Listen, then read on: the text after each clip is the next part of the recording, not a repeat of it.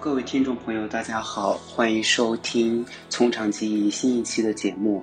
那这一期其实是一期番外节目，录制的主播也只有我一个人，香音和嘉哥都不在。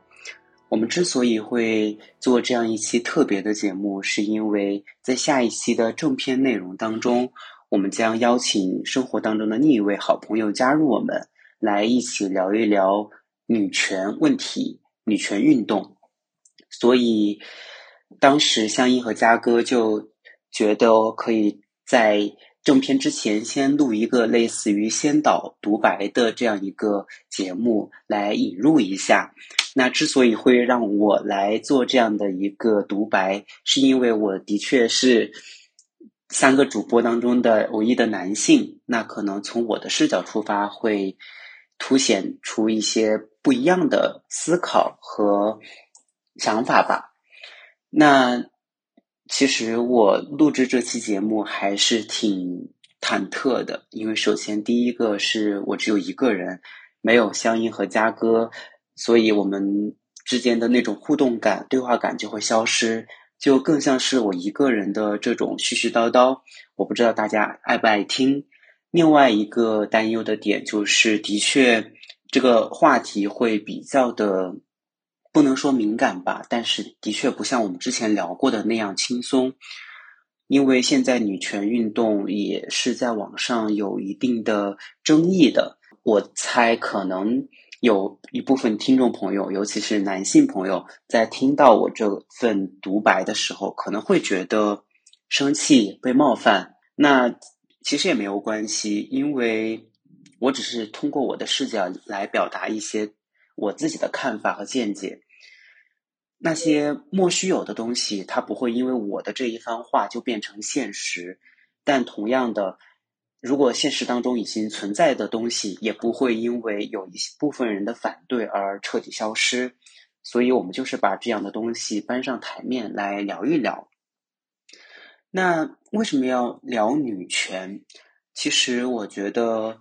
女权。只是它的一个表象吧。我自己认为，女权核心就是平权。我觉得关注女权运动，其实不只是关注于女性，而是将男性涵盖其中的，是关注于人权。因为人总是超越性别先存在的一个东西，所以我们总是会先强调人性，然后再去看性别差异。另外，我们之前其实也反复提到过。性别、性取向这种其实都是社会构建出来的一种概念，并没有什么职业是真的只有男性和女性才可以分别去做的。其实我们仔细想一下，是真的没有这样的职业的。我们之所以会先入为主，有这样的一个想法，是因为其实从小到大我们接受的性别教育，我们被灌输的性别观念实在是过于根深蒂固。比如说，男生就爱蓝色。爱玩各种机动车、恐龙什么的，女生就一定会按粉色，然后会喜欢去玩芭比娃娃，或者是玩过家家等等。其实完全并不是这样，这些只是社会给我们设置的一些条条框框罢了，并没有真正的去帮助我们发掘自我内心的一些价值。其实，当我们看到这些条条框框，从小在这些条条框框当中长大之后，并且对它习以为常之后，一旦你偶尔的越轨，比如说，如果你身为一个男性，你就是在某些时刻特别的崩溃，你想要大声的哭出来，但是你从小接受的教育就是说，你是男孩子，你要成为男子汉，你是不可以哭的，不管多么的痛苦，你都得忍耐下去。那再比如说，你作为一个女性，你就是不想去做公务员、教师这些安稳的工作，你就是希望自己能够在职场上杀出自己的一条血路。其实这样想，其实都没什么问题。但是，你因为从小在这样的观念当中长大，你一旦稍微越轨，那你就只会陷入到自我怀疑当中，觉得是自己出了问题，你并不会觉得这些条条框框是有问题的。那这样，我觉得只是对自己非常残忍的一种凝视罢了。那之所以我个人会支持女权，那就是因为我支持平权和人权。女性歧视其实压迫的是所有的人，不仅仅是女性。所以我自己觉得，所有的人都应该站出来支持女权和平权运动，因为这是为自己争取的权益。在高墙和鸡蛋这两方之间，我。一直在反复的强调，我永远是站在鸡蛋受害者这一方。其实有很多人，大部分都是男性啊，他们对于女性遭遇的困境，其实没有任何的知觉。有可能是因为的确是在父权社会下，一切都过于的常态化，都习以为常了，所以很多男性看不出自己是既得利益者。另外，的确也有少部分吧，男性的确非常想要维护自己的既得利益。其实之前，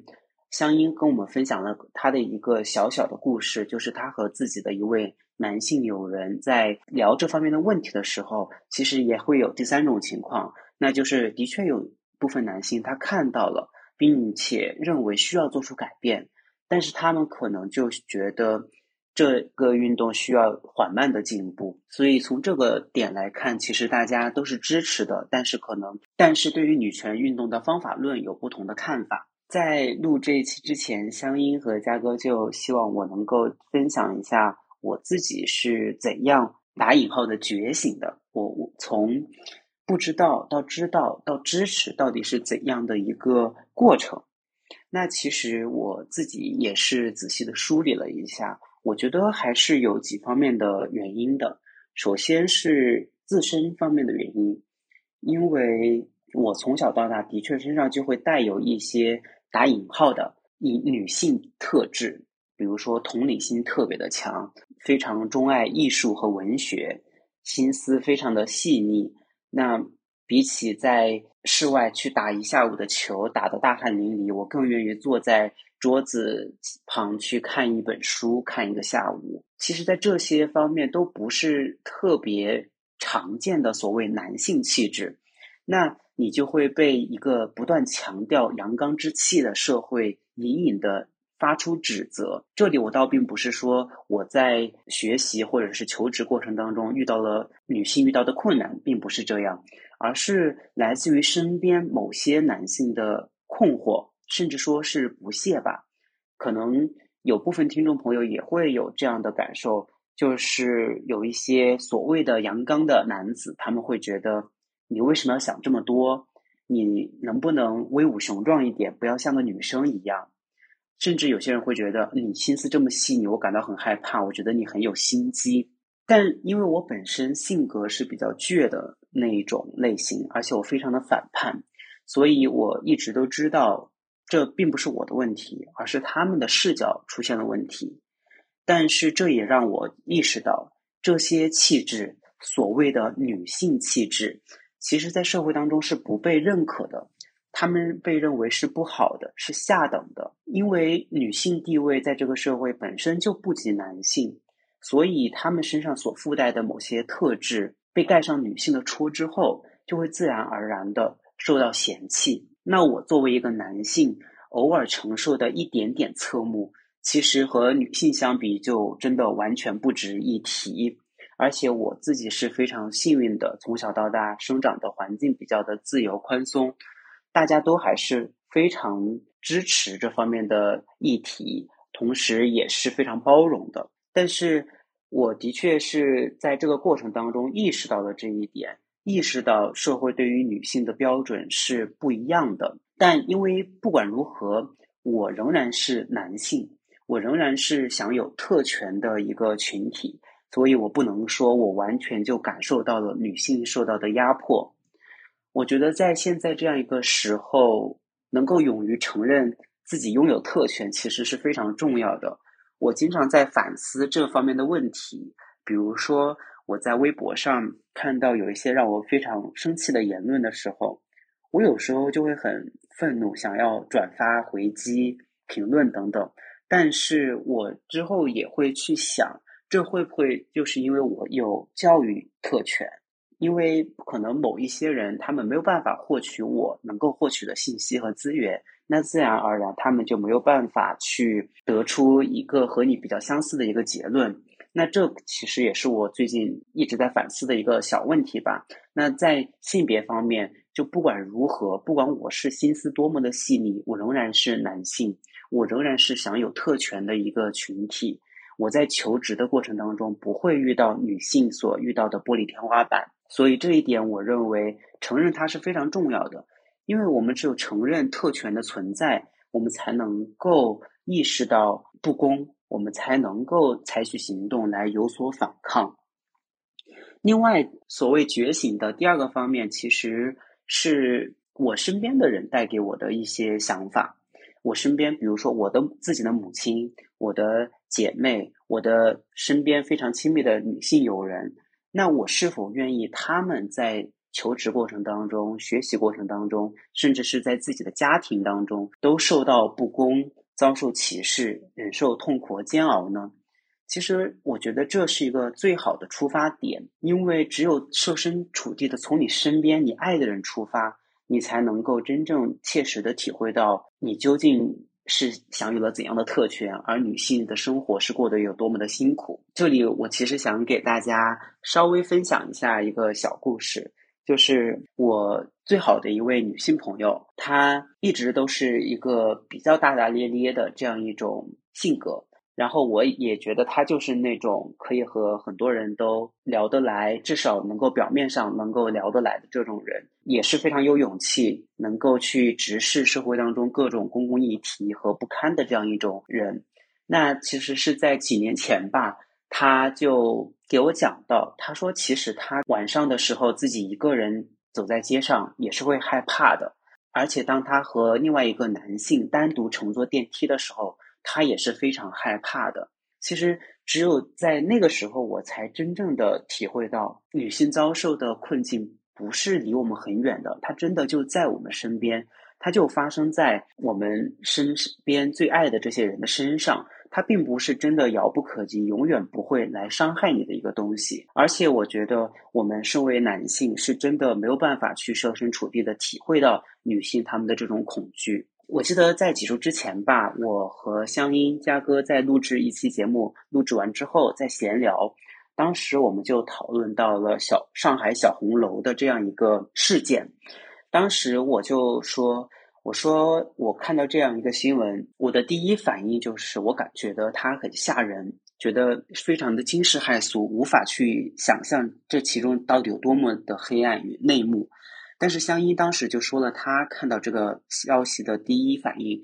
他说他看到这样一个消息的第一反应就是他在设想，如果自己落入这样的陷阱，他有没有办法逃出来？而他的结论是他或许没有办法逃出来。所以这一个小小的例子，就真的让我感受到，我们身为男性没有办法去真正理解女性她们所面临的这种恐惧，时时刻刻要去。提防被男性伤害，而且是被陌生男性伤害，所以我觉得通过我身边的这些友人，我才感受到这些痛苦和恐惧是切切实实存在的，是发生在我身边非常近的这些人的身上的。我们没有办法去忽视它。那了解到这一点之后，自然你的心态就会发生变化，你的视角也会有所转变。包括之前网上特别火的朱军。性侵案就是贤子，他不断的去进行上诉，这个事件我也是从头追踪到尾。我看到了网上和现实当中对他的声援和声讨。如果我们没有办法忍受个体遭受这样的痛苦，我们就只能够从结构性的层面上做出改变。当然，有一些男性啊，他就会觉得。现在女性地位已经很好了，不需要做出太多的改变。而且这些男性非常惯用的一个例子就是，他说：“你看西方国家，女性嫁到丈夫家之后还要改掉自己的姓，我们中国就不用这样。”但其实我想说，女性在一个社会上的地位到底好不好，并不由男性来决定，是应该由他们自己来决定的。但是非常可悲的一点就是，现在的确就是男性来决定女性过得好不好。这就让我想到，女权运动的主体本来就应该是男性和女性在一起，但我个人认为，必须要由女性来主导，我们男性不要抢夺他们发声的话筒和舞台，我们要让他们充分的表达自己的想法、意愿和诉求，我们不要去干涉他们，不要老是觉得这个社会需要聆听我们的声音，的确是需要。各种各样的声音，但是我觉得能够让少数群体、弱势群体先发声是非常有必要的。然后男性可能会予以支持，从而来推动社会结构性的变化。这是我自己脑海当中一个比较理想化的一个情景。当然了，我知道促进这些变化都是非常难的，改变固有性别观念非常难。改变父权社会、男权主义也很难，改变社会结构性的问题那更是非常的难。但是我们不能不做呀，因为不做你就没有办法去改变，你就永远只能站在原地维持原状。而且现在这些年，网上对于激进女权其实是有非常多不满的声音的，甚至给他们污名化，说是叫田园女权。认为现在有一些女权主义者，他们的想法都是比较激进的，太过了。但是我自己认为，我们需要那些看上去比较激进的手段，比如说明确法律规定、政策保护职场上女性她们的就业。这看上去的确是很不公平的，因为没有把男性也涵括含男性涵括在内，看上去属于矫枉过正。但是，就打个比方，一根被掰弯的木棍本身就是需要更大的力气才能够将它掰直的。看似矫枉过正的一些手段措施，其实并不会百分之百的发挥作用。可能只有在最理想的情况之下，我们所有的歧视才会消失。注意，这是在最理想的情况之下，因为还有来自很多。男性甚至是女性，他们的反对的声浪，我们也是不能忽视的。所以，很多大家觉得很过的，觉得有一点偏袒，甚至是歧视男性的这样的一些做法，在我看来，其实并不是。那可能就是我说直白一点，可能就是男性在优势地位，在既得利益者的地位上做久了，突然觉得。有女性过来抢了他们的一些利益，他们会觉得不满。那抱歉说的这么直白，这的确是我自己的一个看法吧。社会运动本来就是一个非常漫长的、非常艰难的一个过程，一场官司、一场运动，它持续数十年都是有可能的。而且争取权利也绝非只是一少部分人的事情，所有未参与其中、冷漠观之的这些人。其实并没有意识到一个事实，那就是这少部分人其实是在为他们自己而战，也是在为这部分冷漠观之的人而战的。因为的确，社会上很多幸运的大多数，比如说男性以及顺性别的一些异性恋和身体完全健康的这些人，他们都是幸运的大多数，他们可以和这个社会达成一个顺从的默契。形成一个非常稳固的社会契约，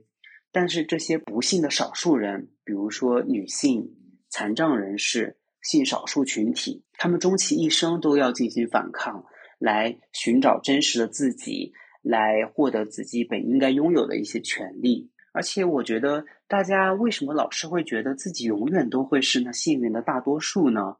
我其实很不理解这一点。因为现在大家都肉眼可见的观察到，这个社会的不稳定因素是越来越多了。其实人人都是会有可能变成少数群体的。你是女性，你成为母亲，你被炒鱿鱼、下岗，你失去一份体面的工作，其实这些都有可能将你从一个大多数人的群体当中踢出来，把你踢到社会的边缘角落。然后你就要遭受来自社会方方面面的凝视、歧视，所以我觉得大家真的要将心比心吧。我前几天看完了一部美剧，它叫《Dopesick，我不确定它的中文官方译名是什么，我之后会把链接放在本期的介绍里面。它其实讲的就是美国奥施康定这种止疼药的一个药物滥用上瘾的这样一个情况。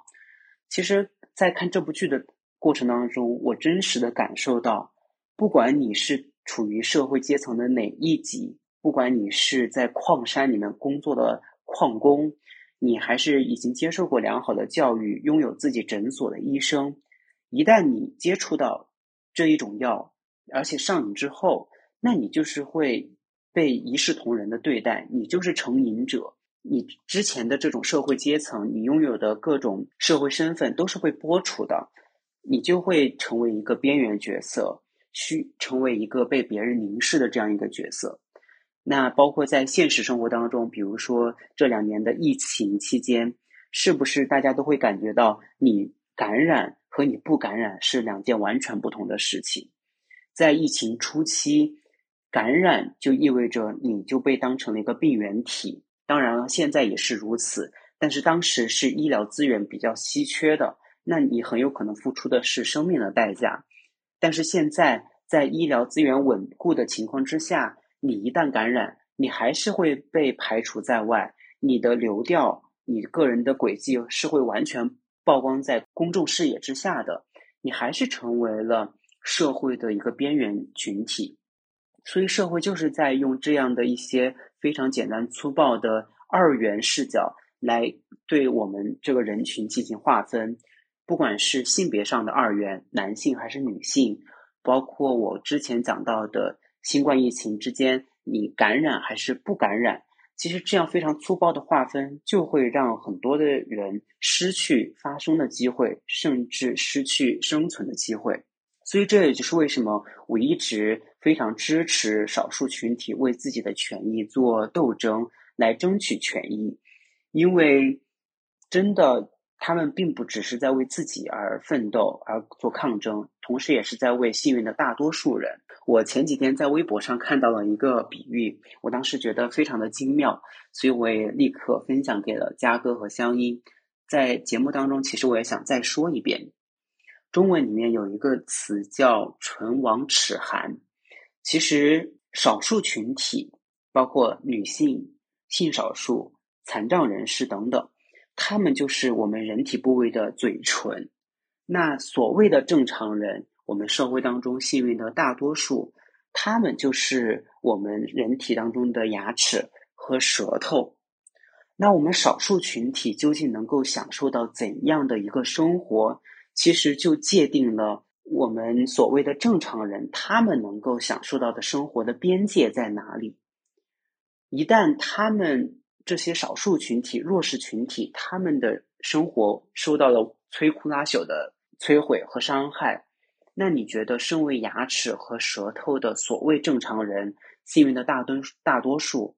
他们又能够坚持多久呢？所以，表面上我们是在声援那些网络上。素不相识的陌生人，但归根结底，其实都是在抗拒与我们自己相关的那一天的到来。我们每一句反对都是具有非常切身的、非常实实在在的意义的。而且，我之前听过一句英文，我觉得非常的好。他是这么说的：“他说，Justice too long waited is justice denied。”迟到太久的正义，那就不是正义了。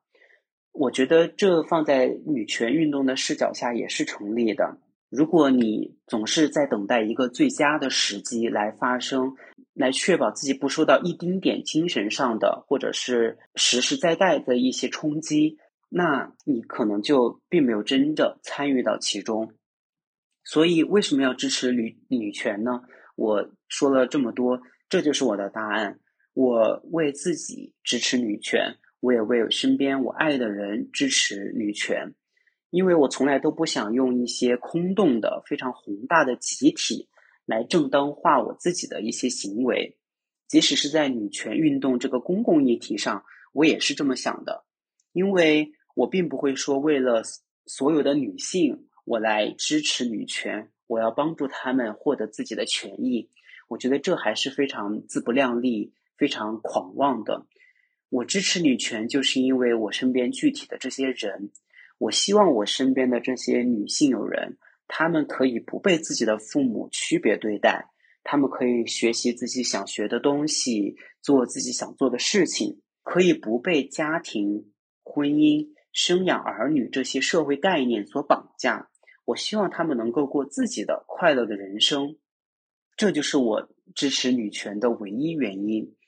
我记得一位性别研究学者叫朱迪斯·巴特勒，他曾经说过：“我们不仅仅是为了赋予个人的权利而抗争，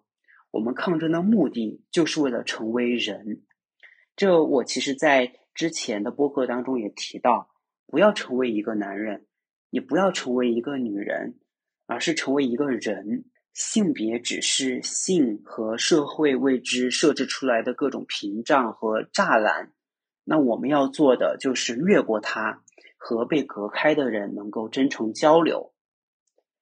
如果大家能够坚持听到这里，非常的感谢，因为毕竟只是我自己一个人的絮絮叨叨，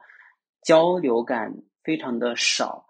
可能听感上也没有那么的好。如果大家能够听到这里，那非常感谢。这一次的独白是我们全新的尝试，我们也希望在以后如果有机会，我们三个人会分别来做这样的独白，可能会说一些我们自己想要说的东西。那今天这期独白就到这里，希望大家能够继续支持我们从长计议，也希望大家能够收听我们下一期的正片内容。我们和我们生活当中的另外一位朋友一起来聊一聊女权，因为。我们只是普通人，我们不是性别研究学者，我们也不是女性主义专家，我们只是从我们普通人非常日常的视角来看我们现在生活当中的女权运动和伴随其的一些问题。所以，希望大家能够到时候收听我们的节目，非常感谢。那今天的这期独白番外就这样子，谢谢大家，我们下期再见，拜拜。